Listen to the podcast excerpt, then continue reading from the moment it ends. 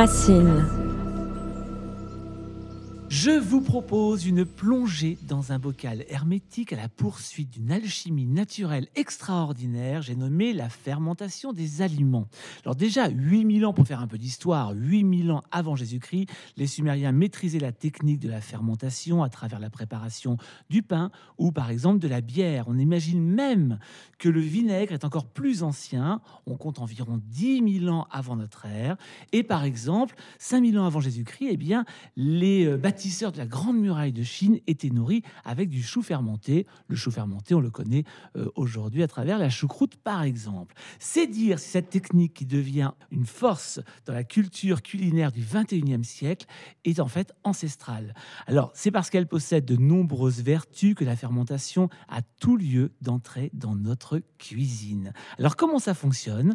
Qu'est-ce que c'est? Et pourquoi la fermentation est incontournable à notre santé?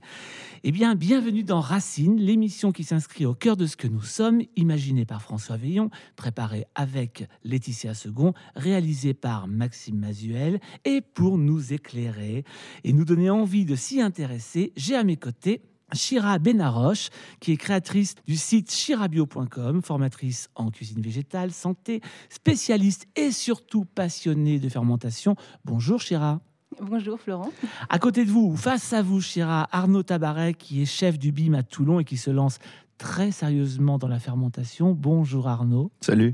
Et évidemment, elle est incontournable sur chaque sujet que nous traitons.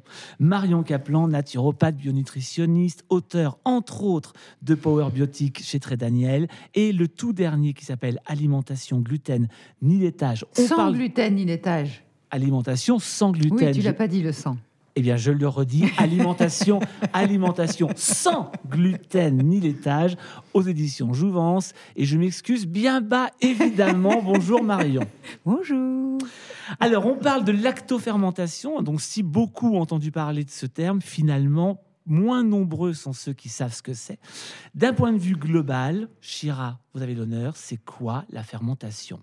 Alors, euh, on a parlé de fermentation ou de lactofermentation. Alors, plus précisément, la lactofermentation, c'est un principe complètement naturel qui consiste en, la transformation euh, des matières organiques. Donc, si on parle de légumes ou de fruits, ce sont des lactobacilles qui sont naturellement donc présents sur euh, ces fruits et légumes qui, en l'absence d'oxygène, donc quand ils sont plongés dans leur propre jus, vont produire de l'acide lactique, dont on va beaucoup parler, je pense, aujourd'hui. et cet acide lactique va permettre d'acidifier la préparation, donc c'est-à-dire de faire descendre le pH qui est euh, basiquement, donc naturellement à 7 jusqu'à 4 à peu près. Et euh, à ce stade donc euh, d'acidification, on dit que la, conserve est stable, ça veut dire qu'elle est capable de résister dans le temps et que les micro-organismes pathogènes ou les micro-organismes responsables de la pourriture des moisissures ne peuvent plus se développer. Donc on va découvrir un peu tout ça au fur et à mesure de ce podcast. Marion, est-ce que vous fermentez régulièrement? oui, au niveau de l'intestin, oui, quand je mange n'importe quoi. Mais euh, je dois dire que je suis une grosse feignante et que je découvre avec ce que vous faites en ce moment pour notre magazine 95 degrés. Car rappelons qu'il est effectivement sur le thème de la fermentation. Dédié à la fermentation, à la lactofermentation, parce que finalement, c'est la lactofermentation. Moi, j'adore la choucroute crue et j'achète la choucroute toute faite, crue, dans les magasins de bio. Et d'ailleurs, je suis toujours étonnée qu'il n'y en ait que l'hiver et l'été, ils n'en proposent pas. Mais j'en ai jamais fait. Et euh, Arnaud m'a fait goûter euh, quelques petites potions qu'il a mises au point. Et je dois dire que moi, je connaissais que la choucroute. Hein, je n'avais pas envie d'acheter euh, des carottes lacto-fermentées en magasin. Tu vois, ça me donne pas envie. En revanche, les faire, et ça a l'air tellement simple à faire, parce que ce ne sont pas que des légumes sans oxygène. apparemment, il y a des ajouts de sel et des choses comme ça. Donc, je, suis, je suis très contente de découvrir cette méthode et d'avoir envie de la faire. Grâce à vous. Et eh ben, en tout cas, c'est un scoop. Marion Caplan ne fermente pas. Et vous, Arnaud? Alors, moi, depuis peu. Depuis peu, mais c'est vrai que c'est pas euh, pour un pour un chef, c'est pas forcément une voie euh, naturelle. C'est-à-dire qu'on nous apprend euh, depuis l'école hôtelière à tout assainir. Et là, euh, la fermentation, c'est un peu laisser les bactéries faire leur propre vie. Donc, c'est pas dans une, euh, dans une ligne euh, très scolaire, je dirais. Mais, mais et, puis, ça paraît tellement une montagne, en fait, quand on commence à s'intéresser à la fermentation. Mm. Ça paraît tellement inaccessible. Mm. On a l'impression que, alors au début, on a l'impression que c'est un truc un peu de bobo. Euh, et puis en fait, on se rend compte que bah, y a des possibilités. Et puis, euh, et puis je pense qu'il faut se plonger dedans en acceptant de faire des erreurs. Moi, j'ai fait des erreurs. J'ai ouvert des bocaux qui sentaient pas très bon. Ah, qu'est-ce que tu fait alors pour que Mais ça j'avais laissé trop d'air. Ah. J'avais laissé trop d'air. Donc en fait, il faut, euh, il faut, il faut, je pense qu'il faut faire des essais, il faut faire des tests, il faut, il faut habituer son palais aussi. Parce qu'on n'a pas forcément un palais qui est, qui est habitué, mais c'est vrai que euh, on en parlait un peu avant l'émission. C'est vrai que ça devient addictif après ce goût. Alors celle ici qui, elle, par contre, est spécialiste de la fermentation, c'est Chira. Comment, Chira, en quelques mots, c'est arrivé dans votre vie cette fermentation? Alors, moi, c'est c'est un, un peu plus ancien. Moi, ça fait à peu près 6-7 ans que, que je suis dans la fermentation, euh, plus précisément dans la lactofermentation. Et, euh, et moi, c'était, euh, alors tout au début, bien sûr, par, euh, un peu par des soucis, des, des soucis de santé, où, euh, bien sûr, j'ai euh, déjà à l'époque retiré euh, le gluten, le lactose, mais ça suffisait pas. J'avais beaucoup de mal à... Je supportais pas les probiotiques en gélule, j'en ai, j'en ai testé des tonnes. Et puis, j'ai entendu parler de, fameux, de cette fameuse lactofermentation. Et puis, c'était aussi surtout l'histoire d'une rencontre voilà, avec des personnes qui sont devenues des amis, qui, étaient dans ma rue. C'était un, restaurant de macrobiotiques. Et donc, ils m'ont initié à toute cette cuisine, à toute cette culture de la cuisine végétale, donc qui est issue, euh, issue du Japon, et notamment euh, tout un, des techniques euh, de, lactofermentation, de fermentation, de trempage, de germination. Et à travers ces fermentations, c'est vrai que très vite, au départ, c'était vraiment très basique. hein. On peut vraiment commencer uniquement en lactofermentant quelques légumes, quelques fruits.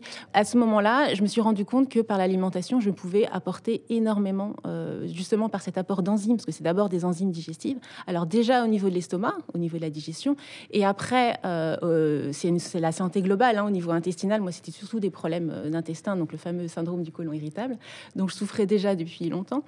Euh, et je me suis rendu compte qu'avec cette fermentation, eh bien, euh, ma digestion était grandement fa- Mm. facilitée et j'avais un bien-être d'un seul coup, le ventre plat, plus d'énergie, et puis en plus, plus de clarté d'esprit, plus de le moral. Enfin voilà, c'est vraiment une sphère globale qui était touchée.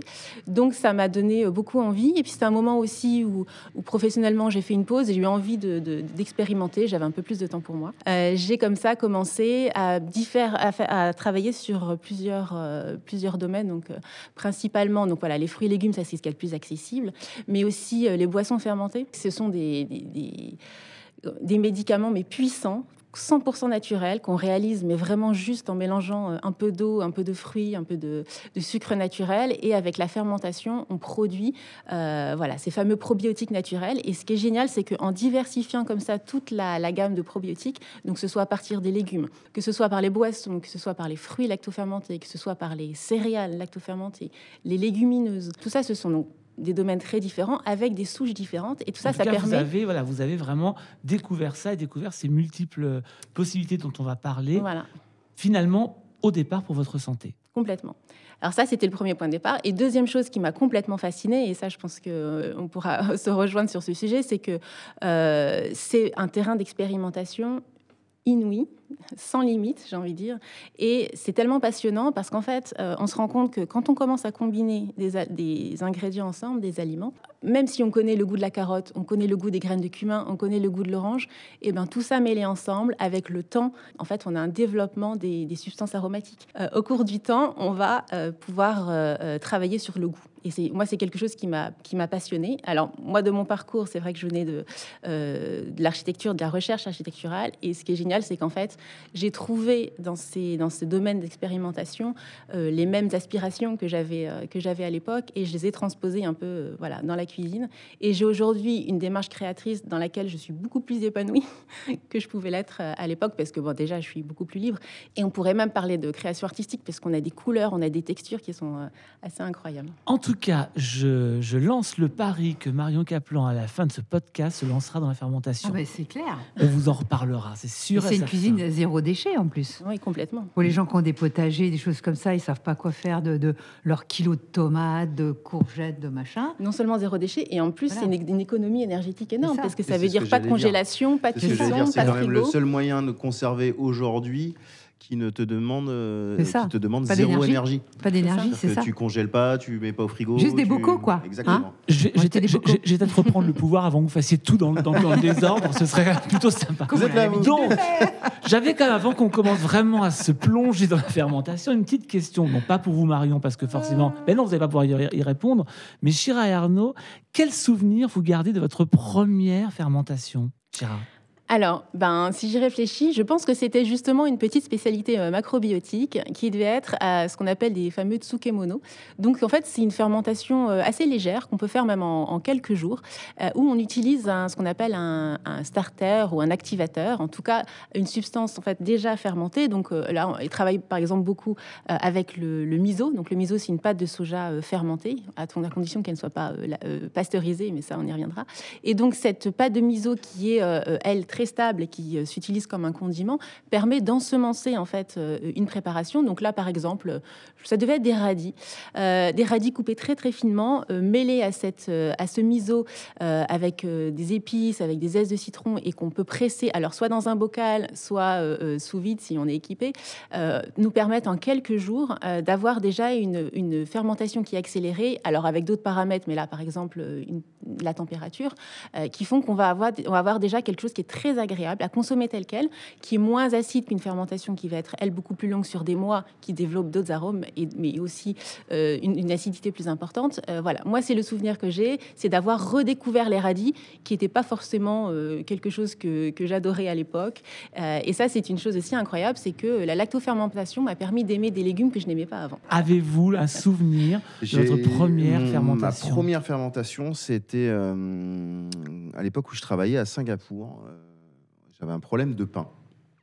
J'avais un problème de pain parce que euh, bah, faire du pain dans une région où le taux d'humidité et la chaleur est quand même globalement très élevé, c'était un peu compliqué. Et j'ai fait mon premier levain euh, là-bas et j'étais stupéfait de voir euh, à quel point c'était vivant. De me rendre compte en fait que tout ce qui nous entourait était vivant. Et, ça m'a fasciné, moi, de me dire que hum, bah, y a des bactéries partout et qu'il y en a des bonnes pour la santé. Et que, et que ça, mélangé au temps, bah, ça pouvait donner euh, des choses euh, incroyables. Alors justement, c'est intéressant, vous, vous me une perche. On parle du levain, on parle de lactofermentation, je sais aussi qu'on parle de fermentation spontanée, on parle de boissons fermentées. Tout ça, c'est assez différent finalement, Chira. Oui, complètement. En fait, chaque, chaque euh, euh, ingrédient qu'on va transformer, euh, puisque c'est une transformation, hein, la, la- la lactofermentation, a des bactéries spécifiques. Donc, c'est sûr que quand on, on lactofermente euh, des légumes, on n'a pas du tout ni les mêmes bactéries, ni les mêmes goûts, ni les mêmes résultats que quand on, on travaille sur du levain, par exemple. Alors, moi, j'aime beaucoup cette idée du vivant, parce que c'est vrai qu'on on- travaille complètement avec, euh, avec ces produits, avec des produits en plus qui sont proches de chez nous. Euh, euh, on travaille avec des produits de la terre, donc on renoue aussi quelque part ce lien avec la terre. Et ça, c'est super intéressant, même pour les citadins comme moi, qui n'ont pas forcément de potager, mais qui ont accès à ça, parce que on redécouvre aussi euh, ces, produits euh, de saison. Et alors, ce qui, est, juste pour rebondir sur le levain, moi, ce qui me passionne, c'est que donc, je fabrique un levain donc sans gluten euh, déjà depuis que moi j'ai depuis de nombreuses années, donc 5-6 ans, je pense maintenant aujourd'hui. C'est qu'en fait, ce qui est génial avec le levain, c'est que on travaille avec les, bactéries qui sont naturellement présentes sur les farines, mais on transmet aussi euh, de nous-mêmes. En fait, quand on travaille euh, la lactofermentation, euh, les bactéries qu'on a par exemple sur la flore de la peau, elles entrent euh, dans la composition du levain. C'est pour ça qu'on parle tellement de, de, de ferments spécifiques, en tout cas spécifiques à chaque personne. Si moi je donne un peu de mon levain aujourd'hui, euh, par exemple à Marion Caplan, euh, si on fait des analyses, et ben d'ici euh, euh, quelques semaines, ça n'aura plus rien à Le voir. mien, il sera pourri. Pas du tout. Mais c'est c'est surtout qu'en fait, oui, parce que chaque bactérie qu'on apporte nous, Exactement. modifie effectivement. Donc il y a les bactéries que nous on transmet avec les mains, mais il y a aussi les bactéries de notre environnement. Moi j'ai fait les- déjà l'expérience parce que je pars en vacances avec mon levain, bien sûr. Euh, euh, quand je, euh, je vois sûr. très bien. Genre, c'est normal. Tu, prends quoi c'est Bah, Moi, j'ai pris trois caleçons, euh, deux t-shirts et mon Et mon levain. Et puis quelques grains de kéfir aussi. Ouais, quand même. Et puis euh, voilà. Et je me rends compte, par exemple, quand j'arrive dans un autre lieu, bah, qui réagit pas pareil. Et sa structure se Oui, modifie. Et ça, c'est et ça, c'est complètement voilà. Et dans le processus de fermentation, il y a ce domaine-là aussi qui est absolument passionnant, c'est que en fait, on ne maîtrise jamais tout, mais jamais. Avec la pression atmosphérique, ça, les saisons. exactement. euh, la- La température. Donc, justement, pour qu'on comprenne déjà bien, parce que là, on a donné beaucoup, beaucoup d'informations, mais pour quelqu'un qui ne connaît pas la fermentation, je pense que c'est juste incompréhensible. Donc, on va parler du concret. C'est quoi la lactofermentation? Comment ça fonctionne et comment on la fait? Alors, si on veut parler de lactofermentation des, légumes, par exemple, c'est très simple. Un légume, euh, on va le plonger dans son propre jus, c'est-à-dire qu'on va le mettre dans une condition en anaérobie. Ça, c'est la condition. Donc, soit on va, on va sans le faire air. sans air, soit on va le, le, saler, donc un salage à sec. Et s'il est suffisamment aqueux, il va rendre par euh, le sel va faire dégorger euh, les sucres qui sont le l'eau, pardon, de végétation du légume, et ça va le plonger dans sa propre saumure. Donc, par exemple, on parle quoi de tomates, des concombres. Ben, le chou, hein, la, choucroute, elle se réalise à sec. On n'ajoute pas d'eau dans, la fermentation oui, mais il faut de la presser, c'est ça qui Il faut presser. en fait, on alors le, sel, il a plusieurs rôles. D'abord, il va extraire donc l'eau de végétation, il va attendrir aussi les fibres, et ça se fait très vite en fait. Euh, on, doit malaxer et presser si on est pressé, mais si on attend une heure, en fait, ça peut se faire tout seul. Euh, et ensuite, on utilise un poids, et donc le ah, jus remonte. Ah oui, on utilise un poids, le jus remonte, et, euh, et ensuite, ce qui est important, c'est de protéger la conserve de, de l'air. Donc c'est pour ça qu'on utilise souvent des joints, euh, des bocaux à joints. Euh, mais il y a d'autres manières de faire. Il y a d'autres mais alors, attends, moi j'ai besoin de comprendre. Je suis désolée. Ça c'est intéressant. Je mets mon chou. Oui. Je mets mon sel. Ça dégorge. Je mets ça dans mon bocal. Il faut que l'eau. dessus. Il faut que l'eau, en fait, il, ne faut pas que le légume soit en contact avec l'air. Donc à partir du moment où qu'est-ce que je mets comme poids dessus dans mon bocal? Alors ça peut être un galet, ça peut être un petit un petit verre qui rentre. Ah si, ça suffit complètement. Et alors ensuite, tu fermes hermétiquement Oui, avec, avec un joint ou pas hermétiquement. Ça, et le gaz, il ne va pas faire exploser le Non, le gaz sort tout seul. Alors chez moi, ça siffle dans toute la maison parce qu'il y a mes bocaux qui sifflent. L'avantage des bocaux à joint, c'est que l'air peut sortir, mais il ne peut pas rentrer. Euh, voilà, donc ça c'est le principe. Après, il y a plein de, paramètres. Donc on a, on a parlé bien sûr de la température, il y a la manière de couper le légume. Si on garde un légume entier, si on le coupe en rondelles ou si on le râpe finement, on n'aura pas les mêmes résultats. Plus on émince finement, plus le processus va être accéléré, puisque les, les, lactobacilles consomment donc principalement les glucides. Hein. Là, si on parle de la fermentation des, légumes, euh, transforment ce sucre pour le, pour le transformer donc en, bactéries lactiques. Euh, donc on a plusieurs phases. On a à peu près la première phase donc de, on va dire de pré-fermentation où on a un peu un combat de bactéries. D'ailleurs, c'est là où on peut voir la saumure parfois qui se trouble un petit peu, jusqu'à ce que l'acide lactique. l'eau et le sel. Hein. Dans, le cas d'un légume euh, à queue. Dans, dans le cas d'autres légumes, ou si on veut, ou si on veut par exemple, euh, moi j'aime faire par exemple des carottes entières, ou si on veut faire des cornichons, on va plutôt utiliser une saumure. Une saumure à, on va dire, en moyenne 3% de sel. Je dis bien en moyenne parce que c'est de l'eau et du sel.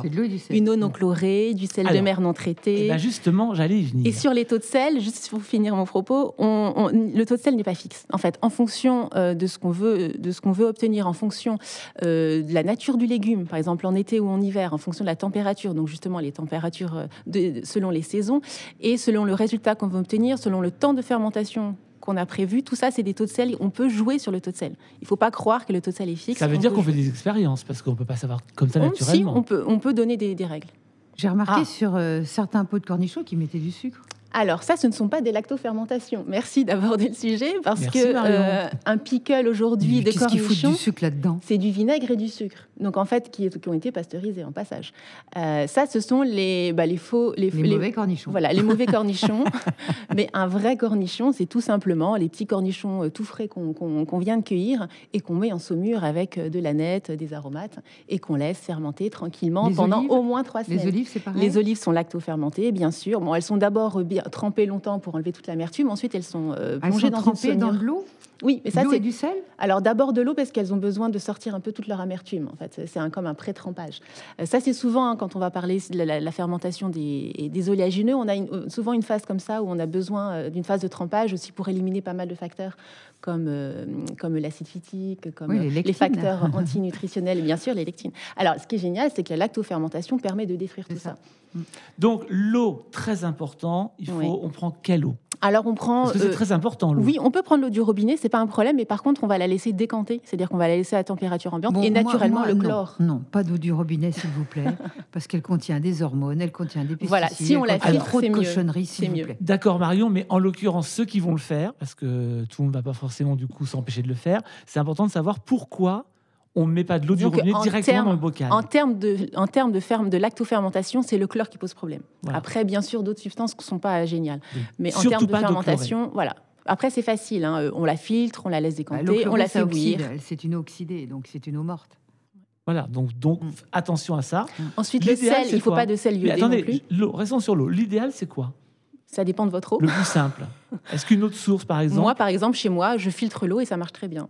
Mais oui, je ne connais pas la nature de l'eau de Il faut chacun. avoir une carafe filtrante. Oui, mais, peut- mais, mais de l'eau euh, qu'on aurait laissé décanter, normalement, ça suffit D'accord. en termes de fermentation.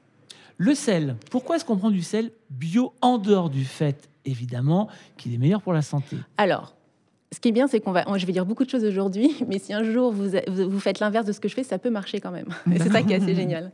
Euh, le sel, en fait, on, on en- on évite le sel iodé. Euh, et qui a été d'ailleurs en général, il y a même d'autres adjuvants dedans. Euh, donc les fameux sels euh, bleus, là, on évite. On essaye de prendre un sel de mer, d'abord parce qu'en plus il est riche, il est plus riche en minéraux, et puis parce que c'est un sel brut en fait. Gros sel ou fleur de sel? Alors, la fleur de sel, c'est pas la peine. Le sel rose de l'Himalaya, c'est pas la peine. On prend un sel brut. Le gros sel ou sel fin, ça n'a pas d'importance. C'est juste que le gros sel, il va mettre un peu plus de temps à fondre. Ah. Mais en fait, c'est la même chose. Voilà, un sel de mer euh, brut. Qu'on fasse une lactofermentation de fruits, de légumes et de fruits, est-ce que c'est le même procédé Alors, et le même temps? Ça n'est pas la même chose parce que, comme vous le savez, les fruits contiennent beaucoup plus de sucre.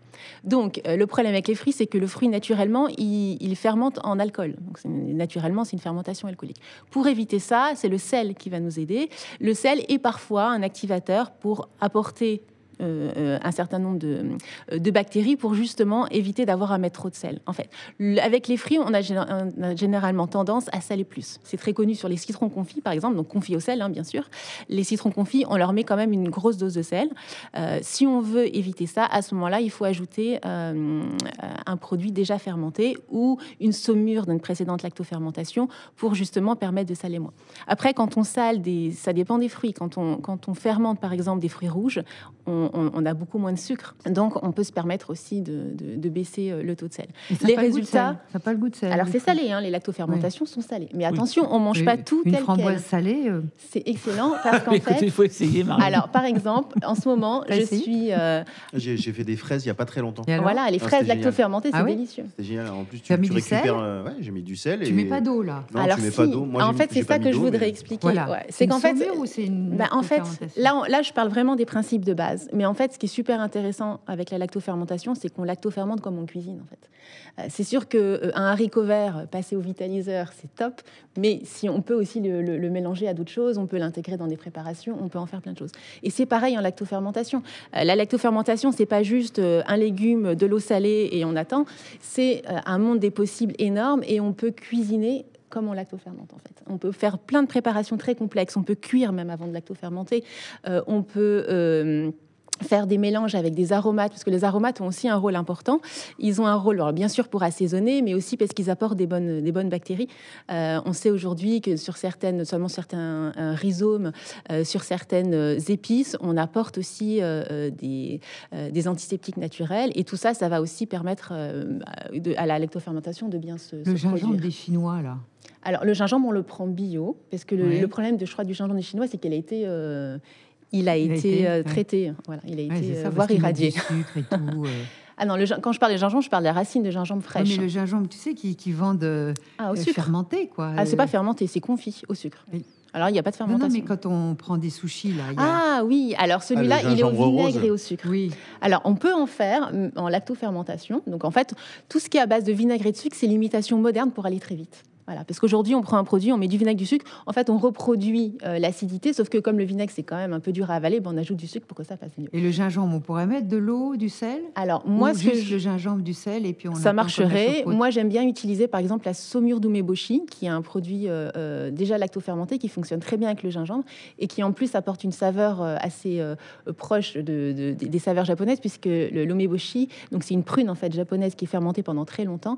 Elle est fermentée avec le fameux shiso, donc qui est le basilic euh, pourpre japonais, qui apporte cette saveur Mais on le particulière. ça? Facile? Euh, en magasin bio. En Ouais, magasin, très, euh, vite, très facile. oui, Aujourd'hui, ouais. on en trouve facilement. Euh, Chira, est-ce qu'on peut tout lacto-fermenter dans le monde végétal? Je parle hein, en fruits et légumes. Quasiment. Même si vous pouvez entendre que la pomme de terre, que les, que les aubergines, c'est compliqué.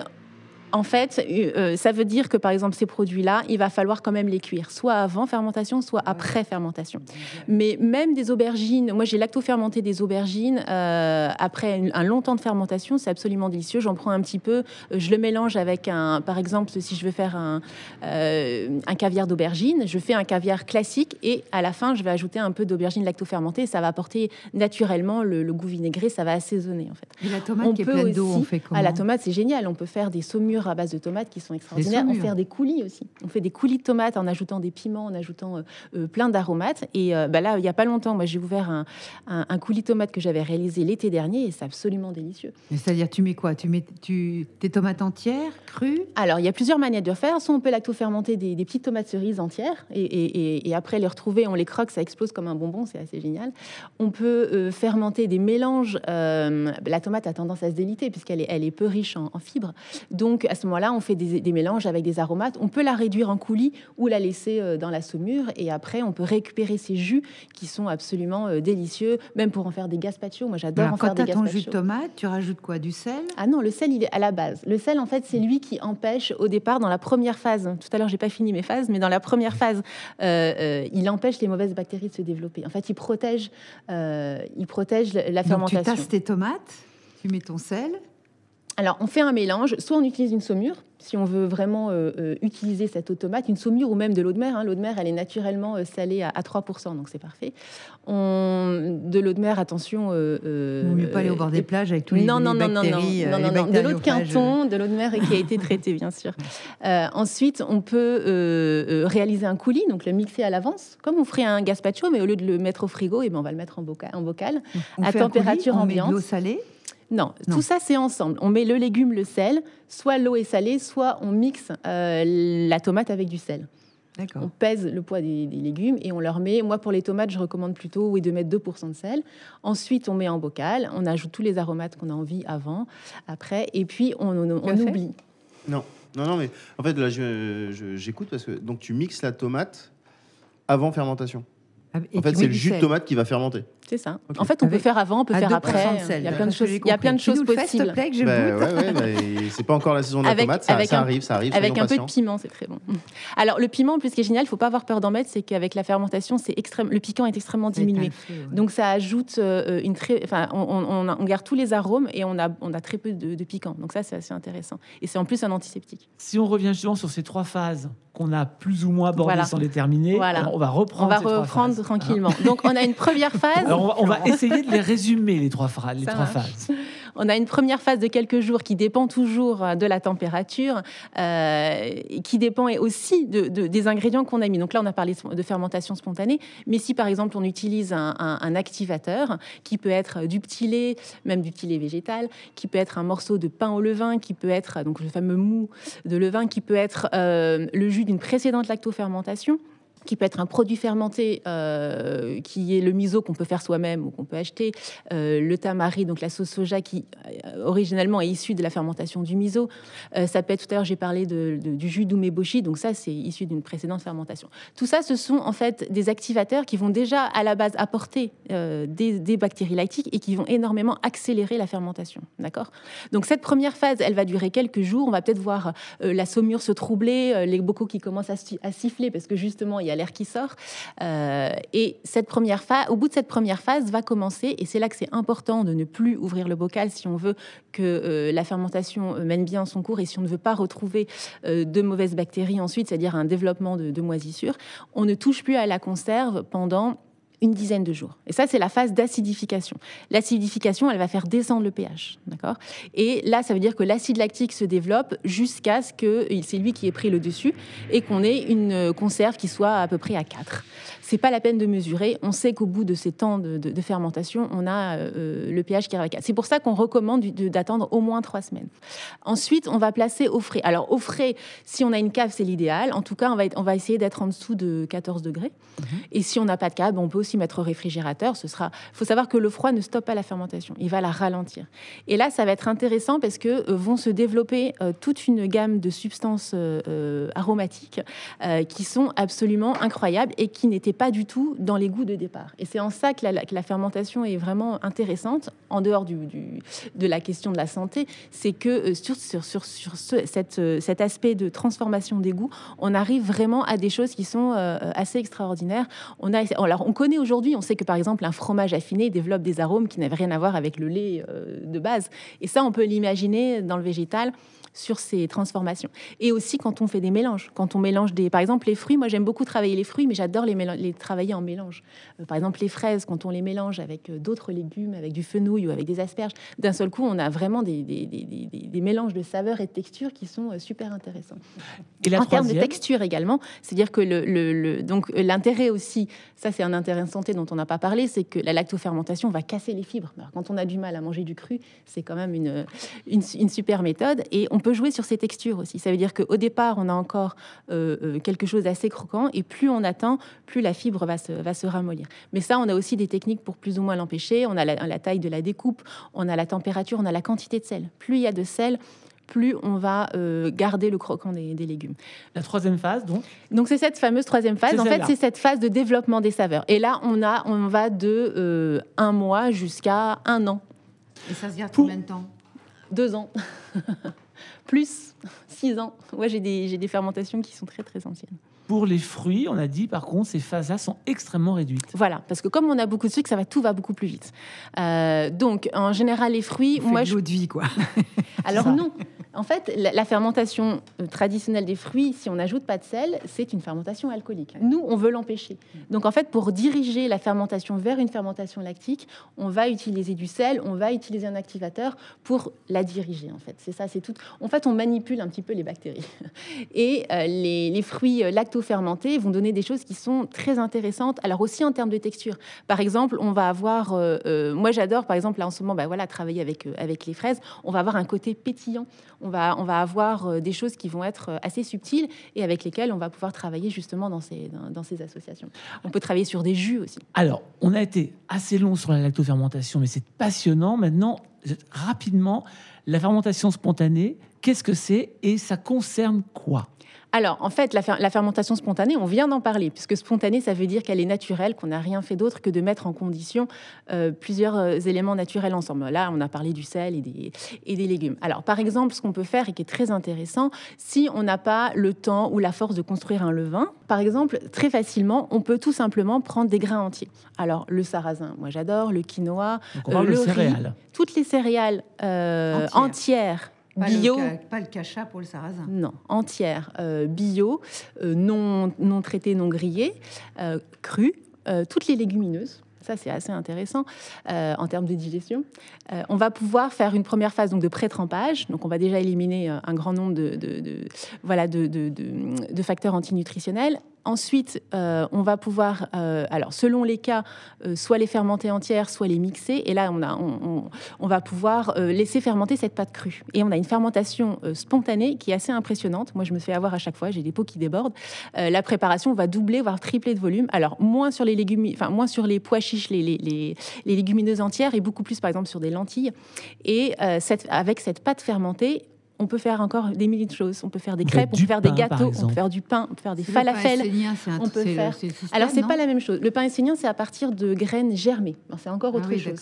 Là, on est vraiment sur de la fermentation. Donc ça veut dire que, euh, ben voilà, moi par exemple, on a travaillé ensemble, on a fait des pains à partir de sarrasin, des pains à partir de grains, du quinoa, du riz, des mélanges. de l'eau. C'est quoi la proportion?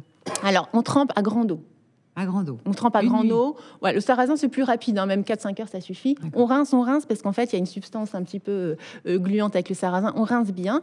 Une fois que c'est bien rincé, on va le mixer. Et puis, on va le laisser dans un endroit chaud. Alors, la fermentation. Pas de sel. Là, on met pas de sel. Alors, ça, c'est vrai qu'il faudrait faire un podcast que sur le sel dans la lactofermentation, c'est un gros sujet. En fait, le sel, il a plusieurs rôles. Il n'a il a pas le même rôle dans la lactofermentation des légumes que là avec les céréales. En fait, avec les céréales, il va ralentir la fermentation. Donc, on a plutôt intérêt à le mettre à la fin. Euh, donc, on va. Là, c'est vraiment uniquement les légumineuses avec de l'eau. On a besoin de rien mettre on mixe, donc ce soit n'importe quel grain entier. Euh, on peut faire des mélanges. Moi, j'adore, j'adore mélanger, par exemple, du quinoa avec des lentilles. Euh, ou, je peux même ajouter des légumes. On peut mettre des aromates, on peut mettre des épices.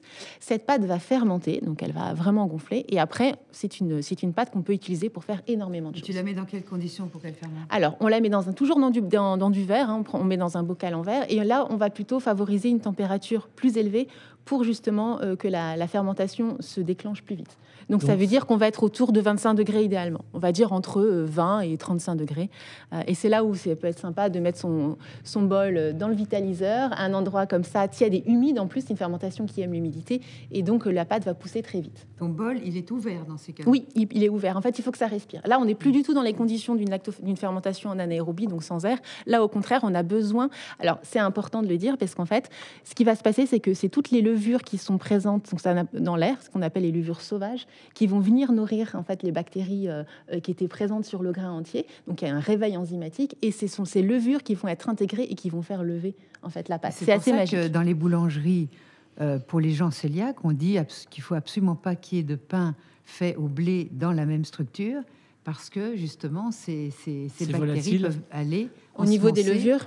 Euh, d'autres euh, c'est possible euh, dans la boulangerie. Il faut savoir qu'on peut mm. faire un, levain très actif sans gluten. Mm, Alors bien sûr, on utilise d'autres choses, du psyllium, etc., pour remplacer le réseau du gluten, mais un levain à partir de farine sans gluten, ça fonctionne très mm. bien. Pour revenir à la fermentation des céréales et des légumineuses, le temps est aussi beaucoup moins long. Oui. Alors le temps moins long. Quelques heures. Voilà. En fait, en, alors encore une fois, selon les paramètres. Euh, en fermentation spontanée, quand on met juste euh, de l'eau et des céréales, il faut quand même compter entre 12 et 24 heures. Voilà, en fonction, s'il fait très chaud, ça peut être euh, voilà, 8-10 heures. Parfois, ça peut aller jusqu'à 24. Une fois que... Alors, c'est marrant, c'est qu'on a l'impression que ça marche pas, ça bouge pas, ça bouge pas. Et puis, d'un seul coup, c'est l'éruption volcanique. Marion voulait connaître la recette du levain. C'est un peu compliqué à le faire pendant le podcast. Mais en tout cas, là où Là où c'était assez juste, c'est que le levain est donc une autre forme de fermentation. De en fait, on crée un levain, mais là, je vous parlais, en fait, on crée des levains tout le temps. Là, quand on fermente cette pâte, c'est presque un levain qu'on pourrait réutiliser, en fait, parce qu'on a, en fait, on a construit une population microbienne. Il faut savoir qu'un levain, c'est vraiment un mélange de bactéries et de levures. Euh, c'est une population qui est microbienne, qui est, tout le temps en évolution, c'est ce qu'on disait tout à l'heure, euh, qui réagit avec les levures ambiantes. Euh, et pour construire un levain, c'est très simple. On, on mélange des farines moi je dis des farines parce que dans le sans gluten c'est toujours mieux d'en mélanger deux avec un peu d'eau. Euh, et puis on va nourrir en fait le levain. C'est un peu plus long avec les farines mais en fait on construit cette, une structure qui plus elle va maturer c'est-à-dire plus on va pouvoir la, maintenir dans le temps plus elle va être euh, forte, elle va être capable, plus elle va être résistante en fait. Et pour 300 grammes de farine, il faut combien de levain que tu aurais fait? Alors, une cure à soupe, une de cure à soupe Alors, ça dépend des recettes. Euh, moi, en général, euh, je mets, par exemple, pour 300 grammes de farine, je vais mettre euh, quand même entre 80 et 100 grammes de levain. D'accord. Et tu peux garder ce levain ou tu vas prendre une partie du pâton pour refaire un autre pain Alors, il faut toujours garder un peu du levain et, pour, pour pouvoir le, perpétuer dans le temps. On, garde toujours le, même levain. Et le nourrir et le perpétuer, c'est en fait comment? tu rajoutes de, farine et eau en même, en même quantité, toujours. En fait, c'est toujours une part de farine pour une part d'eau. Et quand je dis une part de farine, ça peut être plusieurs farines. Riz complet et sarrasin fonctionnent très bien. Si je vous parle euh, de l'hydromel, du kéfir de lait, du kéfir de fruits, euh, du kombucha, du kvass, je ne connaissais pas, qui est une boisson légèrement alcoolisée euh, dans les pays slaves, du la ginger beer, on parle de boisson fermentée. Et ça, c'est encore une autre technique. C'est encore d'autres techniques, en fait. Euh, euh, c'est vrai, avec des, avec des produits, là, on a vraiment parlé de choses très, très différentes. On a parlé de lait, on a parlé euh, de kéfir de fruits, on a parlé de, par exemple, la fameuse ginger ale. C'est en fait une fermentation complètement spontanée à partir d'un levain de gingembre qu'on va construire soi-même grâce, au, encore une fois, aux micro-organismes qui sont présents sur les racines. tout ça, ce sont alors soit des boissons qui demandent soit déjà une, une ce qu'on appelle un SCOBY, donc c'est une, une, culture symbiotique de bactéries et de levures qui se, qui se présente soit sous forme de grains pour les grains de kéfir, ou sous forme de grains aussi qui sont un peu différents pour les grains de kéfir de lait. Euh, on a parlé de kombucha, qui, ça c'est une, une, donc une c'est un disque euh, qui ressemble à un champignon un petit peu euh, gélatineux, qui, est aussi, qui est aussi un, un, SCOBY, donc fait d'une population microbienne. Tout ça, ce sont des ferments qu'on va, qu'on va perpétuer dans le temps, donc on va entretenir et qui vont fermenter des boissons avec euh, des résultats très différents. Par exemple, si je prends le cas du kéfir de fruits, euh, on a là, là, on est plutôt dans des polyfermentations. C'est pas uniquement de fermentation lactique. On a euh, aussi un petit peu de fermentation acétique. On a un petit peu de fermentation alcoolique. Bon, très peu. Hein, je crois qu'on est à 2%, par exemple, pour les kéfirs de fruits. Ça dépend encore une fois du, de la quantité de sucre qu'on y met. Euh, voilà. Mais c'est super intéressant parce que ces boissons, euh, ce, sont des, ce sont vraiment des, je veux dire, des bombes probiotiques et elles permettent d'agir très efficacement sur, sur la sphère en petite quantité. Moi, je sais que le kombucha, ça me. Alors, encore une fois, ça c'est intéressant. Supporte pas. Euh, Alors, c'est sûr qu'il faut jamais. Voilà, hein. Il faut jamais consommer ces, ces, produits euh, en grande quantité quand on n'a pas l'habitude. Il faut toujours commencer par des petites quantités, euh, voir comment on réagit et voir le ferment qui nous convient. Par exemple, le kombucha euh, euh, va peut-être pas convenir, mais euh, le kéfir de fruits beaucoup plus. Et ça, il faut s'écouter, il faut tester. alors moi, j'ai l'habitude d'en consommer beaucoup, mais je m'écoute. Je sais que parfois, j'ai plus envie du côté vinaigré du kombucha, parfois j'ai plus envie du côté un peu plus citronné du kéfir de fruits, parfois j'ai besoin du, gingembre avec le ginger ale, et j'écoute mes envies. Alors ça, c'est un truc assez incroyable aussi quand on consomme régulièrement des lactofermentations, c'est que comme on a assaini son microbiote, comme on le nourrit régulièrement, en fait, toutes tout ce réensemencement de la flore intestinale, toutes ces bonnes bactéries qui nous habitent, elles vont réclamer leur nourriture, mais elles vont réclamer les bonnes nourritures. Hmm. Alors justement, la question qui se pose, Marion, la parole est à vous pour le coup, c'est pourquoi est-ce qu'on va faire de la fermentation d'un point de vue de notre santé? Parce que c'est ça aussi le facteur important. on, parlera, on parlera du goût après, mais la fermentation agit aussi beaucoup et principalement sur notre santé. D'abord sur le plan enzymatique et aussi sur le plan des pré- et probiotiques. Alors c'est vrai que moi je suis plus pour les légumes euh, lacto-fermentés où il y a de la fibre, alors que dans un jus, que ce soit les kéfirs ou quoi, il n'y a pas de fibre.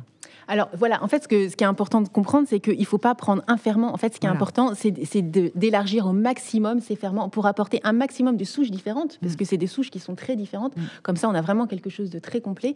Et parce que, bien sûr, que la source prébiotique, elle est indispensable, puisque c'est la nourriture des probiotiques. Et je dirais, alors, notre estomac, quand je t'entendais parler de fermentation, je me disais, finalement, l'estomac est comme une cuve à fermentation de choucroute parce que il amène des acides, donc quelque part les acides sont développés par ces bactéries.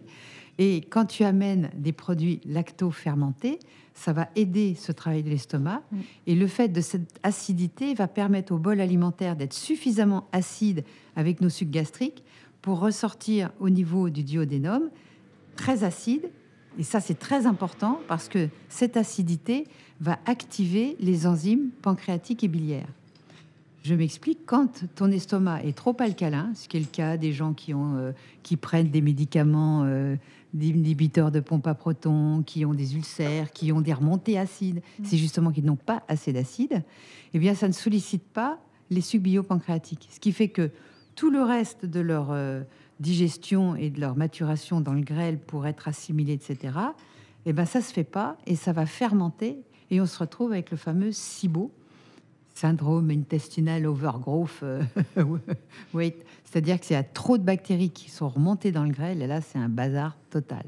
Donc la lactofermentation, moi je l'avais remarqué, comme j'avais tendance à, aussi, à, comme toi, à fermenter, mais avec des mauvaises bactéries et à ballonner, etc. Eh bien, la choucroute, on le sent c'est salvateur, ça, ça t'aide à digérer tout le reste. Donc ça doit établir un bon pH au niveau de l'estomac et ça stimule toutes tes enzymes pancréatiques, etc. Et bien sûr, ça nourrit le microbiote. Voilà, eh, j'allais y venir. Bah Est-ce qu'on peut dire que finalement, avec la fermentation, on va on a la capacité de changer la nature de, ça, parce que notre microbiote, je l'ai dit et redit, a besoin d'une grande diversité. Plus le microbiote est diversifié, plus tu seras en bonne santé.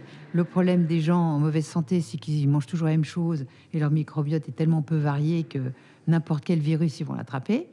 Donc, varier hein, vos aliments euh, colorés et de plein de souches. Et effectivement, la lactofermentation, c'est que du bénéf parce que ça va apporter directement ces bonnes bactéries, donc ces probiotiques au niveau du microbiote, avec les fibres prébiotiques et là, là c'est avec une bonne mastication, faut pas l'oublier, parce que les mauvais masticateurs auront de toute façon quand même des problèmes. C'est vraiment l'aliment santé. Donc euh, c'est vraiment gagnant-gagnant. Ah, c'est gagnant-gagnant. Alors, ce qui est en plus qui est assez génial, c'est qu'il suffit de consommer un petit peu d'aliments euh, lacto-fermentés, alors que ce soit sous forme de, légumes ou, euh, ou, de levain ou de, ou de boissons, pour profiter, enfin pour aider à la digestion de l'ensemble du bol mmh, alimentaire. Et c'est ça, qui est assez génial. C'est que du bénéfice. Alors j'ai essayé, j'ai acheté une petite boîte française qui fait du natto parce qu'on me dit tellement de bien du natto. C'est quoi le natto? Bah, C'est un espèce de soja fermenté. Puis alors, quand tu ouvres le paquet, tu as l'impression de prendre du gruyère râpé euh, gluant, c'est dégueulasse. c'est une culture de champignons qui fermente les grains de soja. Ah ouais, c'est ça, c'est pas ragoûtant en, termes de vue. Hein.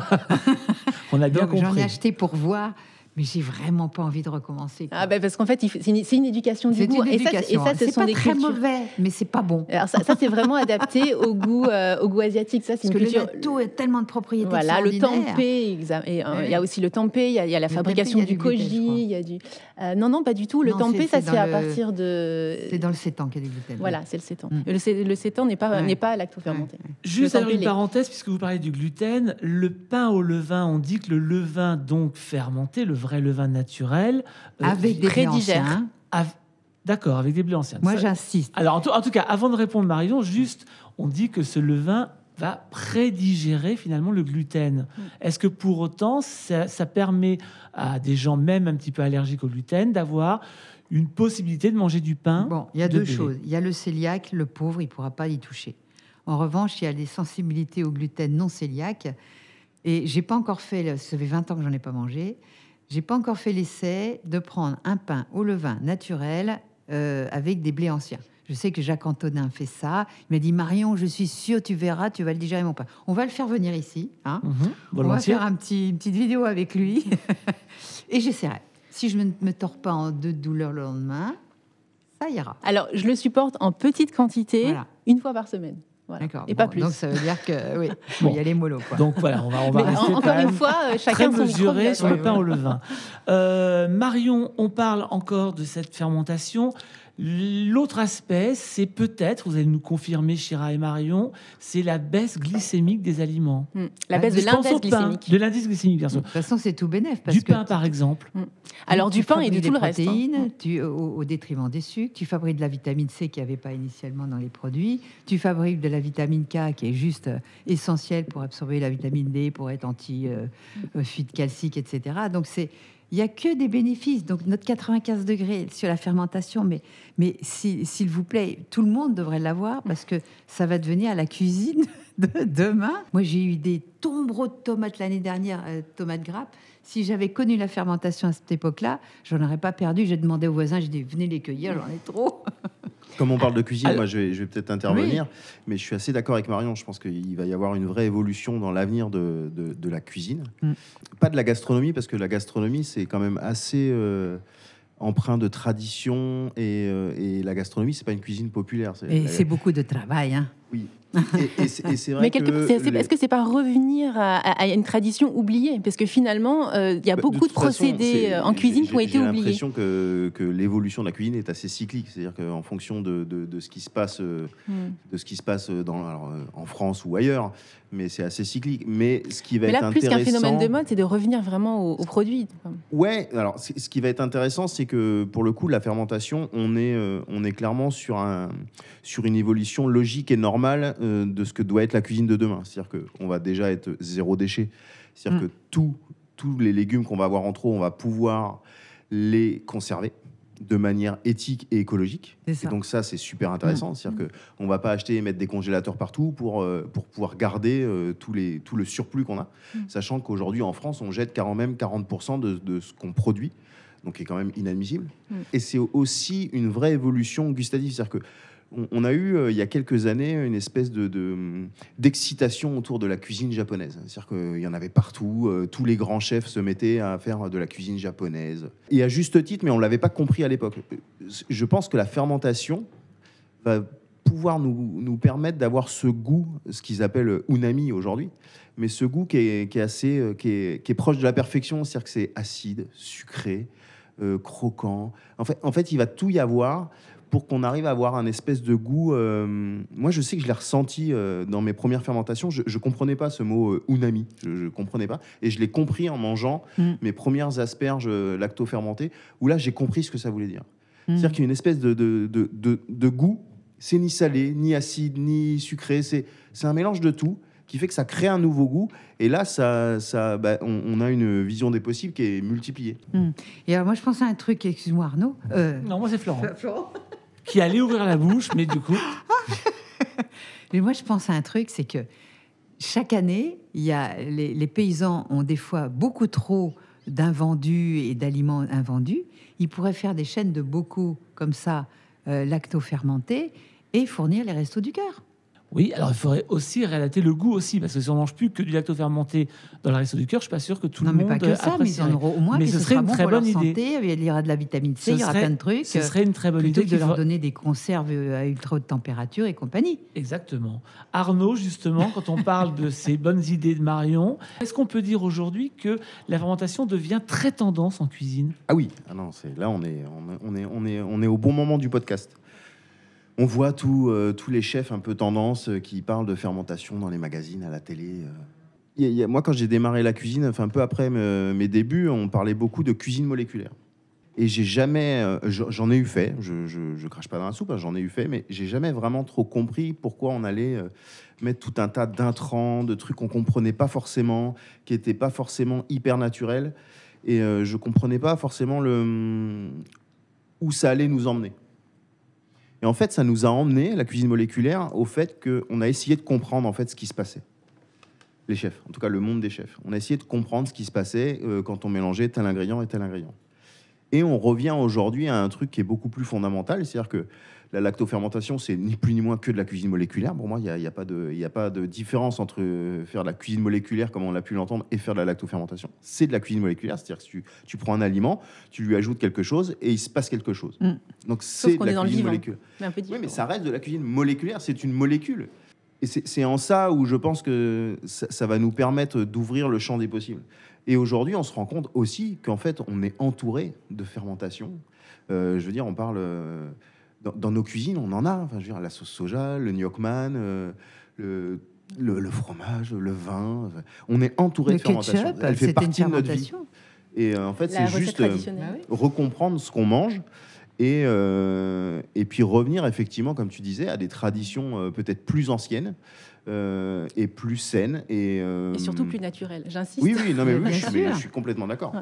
Parce qu'en fait, pour répondre à la question de tout à l'heure, Alors on parlait de... question? On voulait, savoir, on voulait savoir quelles étaient, le, quelles étaient les, les- les- les transformations en jeu euh, pour produire euh, la fermentation. En fait, c'est vraiment une transformation organique. Moi, je dirais plutôt organique que moléculaire parce que on travaille vraiment à, à plusieurs, alors, à plusieurs niveaux. Vraiment, sur la structure de l'aliment, euh, on a les trois macronutriments principaux. Les glucides, c'est souvent eux qui sont euh, attaqués en premier par l'acide lactique. Donc les, polysaccharides vont être transformés en monosaccharides qui vont être des sucres euh, simples qui vont être beaucoup mieux euh, euh, assimilés. Ensuite, on a les protéines qui sont transformées en acides aminés. Et ça, c'est super intéressant parce qu'on sait que la protéine, c'est quand même une chaîne d'acides aminés qui est euh, quand même assez dure à, décomposer. Et donc, euh, la, fermentation va permettre euh, de les rendre beaucoup plus facilement assimilables. Et on a aussi donc les lipides qui, eux, sont transformés et libérés sous forme d'acides gras. Et on a même production parfois d'oméga 3, dont on est souvent déficient aujourd'hui. Donc cette transformation vraiment organique de la matière, elle se fait complètement naturellement, sans qu'on ait besoin d'ajouter ni azote, ni haute température ou chaude ou froide, etc. Là, on est vraiment dans, un processus naturel qu'on a même du mal à empêcher. Et alors, ce qui est assez drôle, c'est que souvent les gens ont très peur de se lancer dans lactofermentation. Ils ont l'impression qu'ils vont pas y arriver, qu'ils vont s'intoxiquer, alors qu'en fait, j'ai envie de dire, c'est presque plus dur de rater une lactofermentation que de la réussir. Parce que même si on fait des erreurs, à partir du moment, et ça c'est vraiment la chose principale qu'il faut retenir, à partir du moment où on a protégé des bactéries qui sont dans l'air, on, va, on va, euh, ça, va, ça va fonctionner. Même si on a mis une eau un peu chlorée, même si on a mis un sel un peu transformé, même si, même si on a pris des légumes pas bio et qu'on les a épluchés, eh ben ça va fonctionner. Euh, le mieux, c'est de mettre tous les, toutes les chances de son côté, mais c'est un processus vivant qui prend toujours le dessus et qui va, euh, et qui va se transformer et qui va nous donner des choses qu'on n'aurait pas forcément pensé à l'avance. Et c'est en ça que moi je trouve que c'est vraiment revenir aux sources et, se lancer dans, un, dans, une aventure qui est on va vraiment euh, pouvoir euh, inventer, c'est qu'en fait, euh, tout ce processus qu'on ne maîtrise pas, et ben, ce qui est génial, c'est que c'est lui qui nous apprend, en fait. On va découvrir des choses euh, qu'on n'aurait pas forcément imaginées. Ces saveurs, euh, euh, c'est tout, tout, ce développement de saveurs, il a, il a sa vie. Et, nous, on fait tout pour, pour y arriver, mais on n'est jamais sûr du. enfin, on, on ne sait jamais ce qu'on va découvrir. Mais comme tu dis qu'il faut que ça soit à 14 degrés, comment tu as fait 14 degrés dans ta cuisine? Non, moi, j'ai pas 14 degrés. Moi, tout ça, ce sont, ce sont des, repères. Hmm. Moi, je, si j'ai, moi, si j'ai pas, s'il fait trop chaud, mais je mets au frigo. Et, c'est plus lent. Voilà, c'est plus lent. En fait, c'est une maturation plus lente. Ce qu'on dit, c'est mm. qu'il faut un peu calmer. Il faut calmer un peu la fermentation. Une cave ou un garage, c'est très bien. Dans un instant, reste avec nous parce qu'on va parler du matériel et c'est très important. Il y a des choses à savoir. En attendant, quand on a un chef comme Arnaud Tabarek, on imagine, enfin on imagine, je le sais, tant que je peux le dire, euh, qui travaille dans un univers assez aseptisé, dans une cuisine, il faut que ce soit toujours très propre. Et pourtant, la lactofermentation, ben, c'est un petit peu l'anti-geste barrière Covid, finalement. Moins c'est aseptisé, mieux c'est. Oui, complètement. Parce qu'encore une fois, on a besoin de toutes les bactéries. Euh, alors là, j'ai parlé des bactéries de l'air, ça c'était pour la, lactofermentation euh, euh, en anaérobie. Mais par exemple, pour le levain, c'est hyper important. Pour les fermentations, on a parlé des céréales, des légumineuses, mais aussi des fromages. Hein. Là, les fromages, que ce soit des fromages végétaux ou des fromages avec du lait animal, on a besoin d'affiner avec l'air. Et tout ça, encore une fois, c'est toutes ces levures sauvages. Donc on jette, on jette, on nettoie quand même son plan de travail avant, mais on jette les lingettes. Alors on évite de javeliser son plan de travail, sinon là, ça va être compliqué puisqu'on va tuer toutes les toutes les bonnes bactéries. là, ça fonctionne pas. Oui, Là, là, pour le coup, on ne met pas le mettre sur les plans de travail. Alors voilà, et sur les ustensiles aussi. C'est assez génial. Et je, je pense que c'est un vrai marqueur aujourd'hui de se rendre compte que la lactofermentation est tendance, c'est un vrai acteur de société. C'est-à-dire que ça fait quand même 30 ans qu'on nous explique qu'il faut assainir et qu'il faut remplacer nos cuisines par des espèces de laboratoires dignes de la NASA. Aujourd'hui, c'est l'inverse. Euh, non, mais alors, pour le coup, c'est pas officiel. C'est-à-dire que là, c'est pour le coup, c'est le, les gens qui reprennent le pouvoir. C'est-à-dire qu'on nous l'explique encore. Je veux dire, quand on regarde les normes sanitaires euh, pour, euh, pour construire une cuisine, quand on regarde qu'on on essaye d'imposer de, les fromages pasteurisés. Enfin, ah c'est un scandale monumental et ça fait 30 ans qu'on nous l'impose parce que parce que c'est beaucoup plus facile pour les pour la grande pour la grande distribution, pour les de, vendre ces produits-là, de les stabiliser et de vous les vendre. Donc et, je trouve ça assez génial qu'on revienne aujourd'hui à se dire ok, ce qu'on nous a dit euh, de tout javeliser, de tout désinfecter, de trucs, euh, bah, c'est pas forcément vrai déjà, et que c'est pas forcément sain euh, que les bactéries qui nous entourent, elles sont aussi bonnes. Euh, moi, je, sais que, par exemple, je suis jeune papa, ma fille a 7 ans, et, euh, j'ai une vraie réflexion sur les produits d'entretien. Aujourd'hui, chez moi, il n'y a plus que du vinaigre blanc, quasiment. Euh, et elle n'est pas malade, en fait. Elle n'est pas plus malade qu'un autre enfant. Bah, bien sûr. Euh, et, alors qu'avant, j'aurais plutôt eu tendance à tout désinfecter parce que, parce que j'étais éduqué comme ça, de par mon enfance et de par mon parcours professionnel. Nous, on nous a appris à tout désinfecter tout le temps, tout le temps, tout le temps. Alors, c'est quoi les règles d'hygiène pour réussir une fermentation, Chirard, Arnaud eh ben, c'est l'hygiène et non pas l'aseptisation, justement. Voilà, on se lave les mains euh, au savon. On se lave les mains au savon. On utilise euh, des planches euh, propres, lavées à l'eau. Très simplement, des légumes, on les lave, on les lave à l'eau. En fait, il faut retirer juste la terre. On a encore besoin de ces, bactéries. S'ils sont bio, on peut garder la peau. on va les râper, les couper, les préparer comme, comme bon nous semble. on va utiliser, on a parlé déjà de l'eau, on a parlé du sel. et par contre, ce qui est important, c'est d'utiliser du verre. Alors pourquoi? Tout simplement parce que le verre, c'est le seul. matériel. J'essaie de suivre. Donc le verre, c'est un bocal en verre. Alors, de attention, je dis de préférence, mais il y a plein d'autres bocaux qui sont possibles. Le bocal en verre, il est intéressant parce que le verre n'est pas poreux, c'est-à-dire qu'il ne va pas euh, euh, faire ressortir des bactéries qui auraient pu se loger dans certains creux, qui, qui peuvent euh, se loger, par exemple, dans des pots en, céramique ou en grès qui sont un peu anciens, etc. Maintenant, bien sûr, traditionnellement, on faisait des, des, énormes pots comme ça en grès. Je crois même qu'en Russie, ils enterraient les bocaux, ils allaient tasser avec les pieds. Enfin voilà, on, a, on a toutes sortes de conditions. Mais disons que, voilà, pour aujourd'hui, pour quelqu'un qui est dans sa cuisine qui voudrait faire la lactofermentation, c'est bien de se procurer des bocaux en verre. Alors, après, il y a la question des bocaux à joint. C'est pas obligatoire. Ou, euh, le couvercle vissé. Voilà. Est-ce que là, il y a quelque chose de. Alors, en fait, les bocaux à joint, c'est juste une sécurité supplémentaire. Parce qu'en fait, euh, si on respecte bien, euh, si on le remplit à bon escient, on va avoir une mise jusqu'en haut? Voilà, on laisse un tout petit joint, mais un, petit espace, parce que la, la, la, fermentation va, prendre un petit peu. Voilà, il va y avoir production CO2. Mais, euh, il ne faut pas laisser trop. non, non, non. Ça, euh, avec les joints, justement, l'air sort quand il y en a trop. Donc ça peut un petit peu couler. Il faut prévoir une petite coupelle. Moi, je préfère toujours le faire dans ce sens-là. Donc euh, les bocaux à joints, c'est pas obligatoire, mais c'est une sécurité supplémentaire parce que ça va mettre sous vide. Ça veut dire que même si vous venez à manquer de saumure, ce qui arrive parfois, même si donc il y a plus les les légumes ne sont plus immergés, euh, la mise sous vide naturelle fait que si on n'y touche pas, ça se conserve encore pendant des mois sans problème. En fait, c'est en ça que c'est intéressant d'utiliser les bocaux à joint. Maintenant, on peut très bien utiliser des bocaux à vis. À ce moment-là, il faudra faire très attention d'avoir suffisamment de saumure et d'avoir les légumes qui soient complètement immergés. Qu'est-ce que, vous, que vous pensez, par exemple, des, euh, des, des récipients en terre euh, Je pense, par exemple, à des récipients en céramique, par exemple Alors, il ce qu'il faudra faire, là où il faudra faire attention, c'est que peut-être d'une fermentation à l'autre, il faudra faire attention que euh, le, qu'il n'y ait pas des résidus qui restent coincés et qui pourraient, euh, en l'absence, encore une fois, que si c'est si c'est laissé à l'air, euh, il pourrait y avoir une putréfaction à un moment qui contaminerait le, prochain bocal. En fait. Est-ce qu'on stérilise un bocal en verre Alors, s'en servir on entend plusieurs choses. Moi, personnellement, je ne le fais pas. Je les lave à l'eau chaude et, je les rince et c'est tout. Et ça marche très bien. Ça fonctionne très bien. Au niveau du, du matériel, par exemple, il y a, euh, on, va donc utiliser une fourchette, un couteau, une cuillère pour rendre ou mettre dedans. Là, la matière est très importante aussi. Alors attention, euh, on parle pas. Ça, alors ça, c'est pas vrai pour les lactofermentations. On peut très bien utiliser une cuillère. Alors attention, pas une cuillère rouillée, hein, bien sûr, mais euh, une cuillère en métal, il n'y a pas de problème. Par contre, il faut faire plus attention quand on manipule des ferments comme les grains de kéfir, comme la mer de kombucha, où ça, ce sont en fait, ou le levain parce que comme ce sont des, déjà un, mélange de micro-organismes qui sont euh, euh, en symbiose, il y a un certain équilibre. Il va falloir, il va faire, falloir faire attention de ne pas venir euh, l'oxyder, pas venir le. Par exemple, on ne mixe jamais non plus un levain. Si on fait une préparation, on, ne va jamais mixer le, levain. Et, pareil, quand on manipule des grains, on évite d'utiliser, on utilise plutôt du bois, du verre. voilà, on utilise plutôt des matériaux naturels parce que ça pourrait endommager les, les ferments en fait. D'accord, mais ce qui n'est pas le cas sur, sur les légumes. Et bah, non, parce que les légumes en fait, à la base, ils sont pas encore fermentés.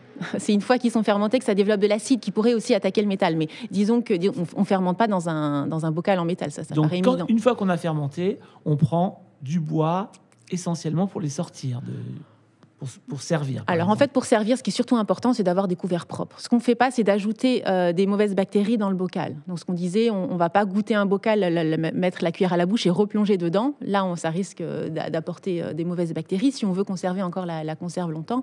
Donc non, après, sur, on peut très bien utiliser des couverts en, métaux. Ce que je disais, c'est vraiment, ça concerne vraiment les, les ferments type grains de kéfir, etc. Non, ça, ça c'est pas un problème. Mais moi, j'ai remarqué que quand j'achetais la choucroute crue, une fois que j'ai pris un tiers, par exemple, j'ai pas envie d'en prendre tout le temps. Ça ne se garde pas très longtemps. Alors, ce qu'il faudrait, c'est remettre, la remettre en saumure. Voilà. En ajoutant euh, un petit peu, alors de l'eau légèrement salée, parce qu'elle est déjà bien salée normalement, la, choucroute, une eau légèrement salée, bien la tasser dans un bocal, elle se conserverait encore euh, des mois et des mois. D'accord. Arnaud, qu'est-ce que la fermentation va changer à votre cuisine? Si c'est le cas, euh, d'ailleurs. Ça va m'apprendre la patience, déjà. Je, ah je ne suis pas super bien équipé. Ah oui bah Parce que je, fais une cuisine, euh, moi j'ai une cuisine très instinctive de l'instant, donc ça va m'apprendre euh, à anticiper. Et puis ça va hum, me permettre de me remettre en question sur plein de choses, d'accepter de, que je ne sais pas. Là, tu vois, je les écoute parler depuis tout à l'heure. On parle de mer de kombucha, de grains de kéfir et tout. ok, mais alors, moi, j'ai une question de novice moi, mon voisin, il n'en a pas, perso. Je fais comment pour trouver Parce que comment on peut faire, par exemple, une mer de kombucha en partant, en partant eh ben, de zéro Alors, les grains de kéfir, par exemple, je vous en ai apporté. Donc voilà, ça se transmet, en fait. Mais, c'est quoi et, on en trouve où? Alors, aujourd'hui, bien sûr, aujourd'hui, parce que c'est la grande mode et puis parce qu'on en parle de plus en plus, je pense qu'on peut trouver des kits euh, sur Internet. Euh, mais traditionnellement, en fait, c'est des ferments qui vraiment se transmettent, quand on veut transmettre un petit peu de son levain. Là, c'est des ferments qui, en plus, euh, ce qui est génial, c'est qu'ils se développent, ils évoluent. la mer de kombucha va s'épaissir, on qu'elle forme des filles. Donc en fait, elle va se séparer comme ça en disque. Donc on peut euh, léguer. À un donneur, auprès d'un Ah. donneur. Ouais, alors faut que tu trouves un donneur. Mais, ça. mais- mais c'est génial parce que c'est tout un Bah, J'ai Chira en système. face de moi, tu es mon nouveau donneur. Mais c'est tout un système social en même temps. Exactement. En fait, il y a- il y, a tout un acte social politique dans lactofermentation qui est assez incroyable, enfin dans la fermentation en, euh, en général, où euh, euh, il y a vraiment un, un- un- voilà ce que je disais, un, retour aux sources, mais aussi, aussi cette, cette, ce- cette notion de communauté, euh, de don, de partage, euh, qui, qui est assez actif aujourd'hui euh, et qu'on retrouve à travers. Après, il va les falloir, réseaux. il va falloir se méfier aussi de, de- parce que je, je l'ai vu dans des magasins il n'y a pas très longtemps, donc c'est pour ça que j'en parle. C'est-à-dire que comme toutes les tendances, euh, La grande eh ben, distribution la grande distribution va s'en emparer. Voilà, bien sûr. Et euh, donc ça greenwatch euh, comme des porcs à longueur de journée. Et en plus de ça, maintenant ils vont s'emparer de ça. J'ai j'ai vu il y a pas longtemps des légumes lactofermentés mais pasteurisés. Oui, il faut Oh, faire je- attention. je trouve que ça c'est du non-sens pour moi. Ouais, ouais. Mais comme Mais- du miso, mais on trouve du miso. En même, Oui. temps, si- en même temps, si on fait ce podcast ensemble, c'est vraiment pour dire faites votre fermentation. C'est très facile vous. à faire. C'est très facile à faire, effectivement. Et puis, comme le rappelait Marion, le dernier numéro de 95 degrés ne parle que de ça, Eh avec oui, un tas eh de oui. conseils de Chira, Eh oui, justement. Donc, tout va bien. D'ailleurs, Chira, juste pour parler de vos activités, vous, de, vous donnez des cours sur Internet, Alors, ça, et entre autres de fermentation. Voilà, c'est ça. Alors sur Internet, euh, de par la situation, euh, oui, voilà, j'ai développé toute une série de, de cours en ligne. Alors sur la cuisine végétale en général et sur la fermentation en particulier. Ce que j'aime, en fait, c'est toujours à pousser un peu plus loin, essayer de découvrir, de, manipuler toutes ces techniques que je commence un petit peu à, maîtriser pour essayer d'en découvrir de nouvelles. Et je me rends compte que c'est un terrain d'expérimentation, mais assez incroyable. Et moi, c'est vraiment, c'est vraiment moteur. Et donc ensuite, je les partage. J'aime bien aussi, euh, c'est mon côté un peu pédagogique, euh, hiérarchiser tout ça. Et puis j'essaye d'en faire des, cours un peu pédagogiques pour initier les gens. Énormément de monde euh, s'y intéresse aujourd'hui. Donc voilà, je fais ça. Ça s'appelle le chirabio.com. Arnaud, on vous retrouve, vous, au BIM à Toulon. Ça y est, les portes ont réouvert. Ça Ça veut dire que la fermentation est rentrée dans la cuisine. Ça y est, on avait anticipé l'ouverture. vraie On on a eu la chance d'anticiper l'ouverture, donc on a commencé à fermenter avant pour avoir justement euh, tous ces produits à disposition euh, pour l'ouverture. Et puis, euh, et puis là, on est clairement dans l'expérimentation, c'est-à-dire qu'on on teste, on goûte, on, on innove, on. Ouais, c'est chouette en fait. J'ai l'impression de redevenir euh, un jeune cuisinier et de découvrir des choses. Donc, euh, je trouve ça plutôt chouette. Et puis même l'été, on cuisine. Donc quand on cuisine, on peut cuisiner sans, sans gluten et sans laitage. Et pour ça, il y a un livre de référence, Alimentation sans gluten ni laitage, Aux aux éditions Jouvence. Jouvence, signé de Marion Caplan. Et Je l'ai complètement remasterisé parce que ça n'est plus la première version. C'est un livre qui est, que j'ai sorti en 2004. Et on attend bien évidemment le futur bouquin de Marion Caplan sur la fermentation. Là, il faudra Non, non, un non, peu patient. Laissez-moi tranquille. Un peu Vous patient, le faites si bien. mais qui, qui, pourquoi pas une collaboration Pourquoi avec pas Chira, par exemple. Mais là, il n'y aura pas de cuisson, c'est que du cru, donc je vois pas ce que je peux apporter. Non, non, non. Non, je on tout à l'heure, cuisine, je Chira, elle cuisine cuit, énormément. Elle cuisine. Ah, ah va falloir qu'on se puis, Moi, bah, je vais, je vais- moi, je vais faire un stage avec Chira. je pense. Et Marion, même avec le cru, vous êtes exceptionnel. Merci Marion, merci Chira, merci Arnaud. J'espère qu'on vous aura donné en tout cas chez vous envie de faire de la fermentation. Marion, c'est quasiment sûr. Allez, c'est parti. Merci Maxime. À très bientôt.